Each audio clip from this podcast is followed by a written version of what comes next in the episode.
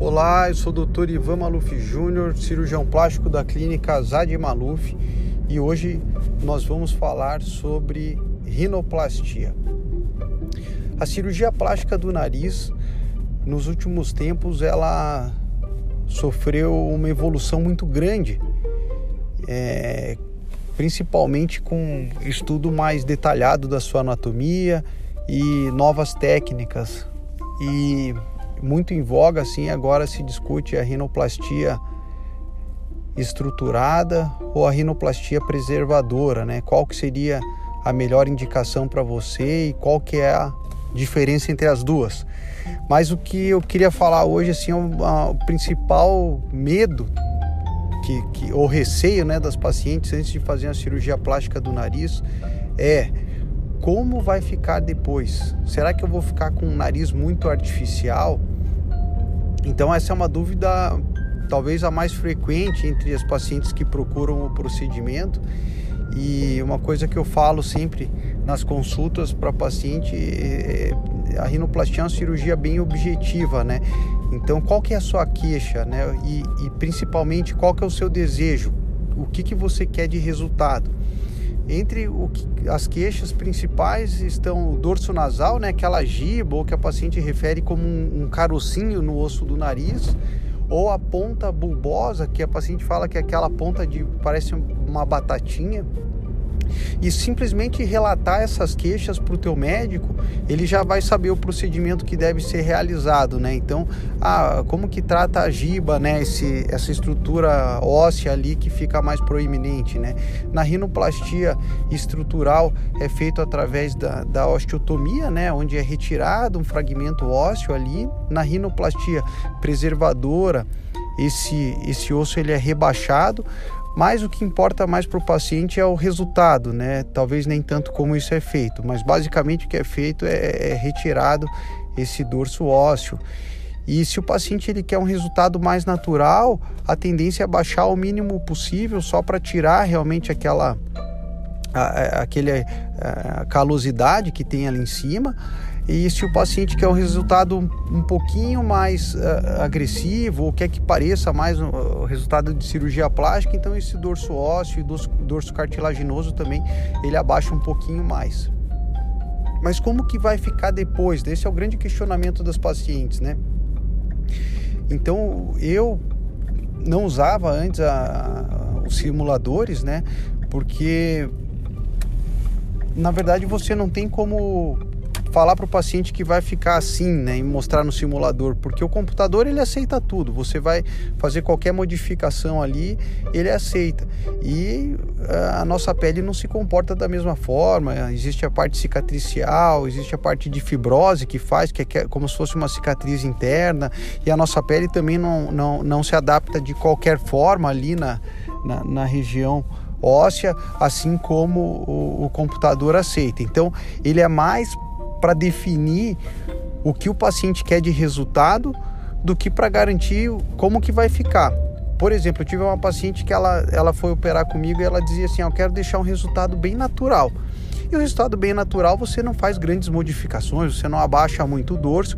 Eu não fazia uso de simulador, então a gente fez o planejamento cirúrgico para ela e deixamos um resultado bem natural. Ela ficou satisfeita, mas ela falou: não está bem do jeito que eu gostaria, doutor. Então eu mostrei para ela depois uma imagem de um nariz com o dorso mais rebaixado, a ponta um pouquinho mais levantada e ela ficou muito satisfeita. Então eu cheguei na seguinte conclusão: na realidade, o que ela queria não era um resultado bem natural. Na verdade, ela queria né, um resultado um pouquinho mais agressivo ali na rinoplastia, né, para a gente baixar um pouquinho mais o dorso e levantar um pouco mais a ponta. Mas por que, que eu não consegui perceber isso naquele momento? Né? Porque muitas vezes é, a paciente, através de palavras, ela não vai conseguir expressar exatamente o que ela quer para o cirurgião. Então, na minha prática, o simulador ele ajuda a entender melhor o que essa paciente quer através de uma imagem. Eu mostro para ela a imagem do nariz dela, fazendo pequenas modificações, mudando um pouquinho mais, trazendo é, é resultados um pouquinho mais agressivos e eu vou tateando e vendo como ela sente. E daí ela consegue me expor assim qual resultado que agrada mais e, e, então eu sempre explico, né? Não quer dizer que o resultado da sua rinoplastia vai ficar assim, mas a gente tem um norte e a gente vai trabalhar para chegar o mais próximo desse resultado possível. Muitas vezes o resultado ele fica muito parecido, às vezes ele fica até melhor do que na simulação, mas a, a, a, parte de cicatrização é, pós-operatória ela é uma parte que não é controlável, né? Tem paciente que faz bastante fibrose e, e ou tem paciente que às vezes fica com a, com a, a ponta do nariz um pouquinho é, é, com um pouco de edema por durante mais tempo, às vezes um pouquinho mais de um ano. Então isso tudo não é controlado e isso o simulador não mostra, né? Mas eu tenho usado como uma forma de identificar mais precisamente o que a paciente deseja.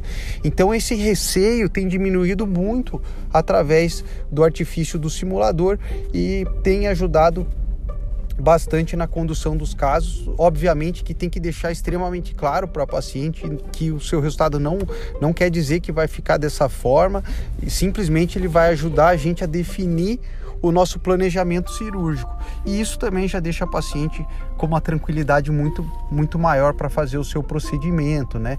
Com relação a essa ponta bulbosa ou a ponta de batatinha que os pacientes referem, também a gente consegue fazer a simulação e o tratamento cirúrgico, ah, muitas vezes a gente usa um enxertinho de cartilagem ah, do septo, né, que é o, o, extensor septal, ele pode ser usado para deixar essa ponta mais estruturada e daí a gente trabalha na cartilagem é, de baixo da, da, do nariz, deixando esse nariz mais fino e elevando um pouquinho essa ponta, é, é, tirando essa sensação do formato de batatinha no nariz. Então, principal para os pacientes é tentar expor da melhor forma possível as queixas para o seu cirurgião, também expor se existem queixas respiratórias para o cirurgião e expor o seu desejo, né? Como você quer que fique o seu nariz, né? E também, quanto mais detalhado você for, mais fácil o cirurgião conseguir compreender o resultado que você vai, vai alcançar. Baseado nessa conversa,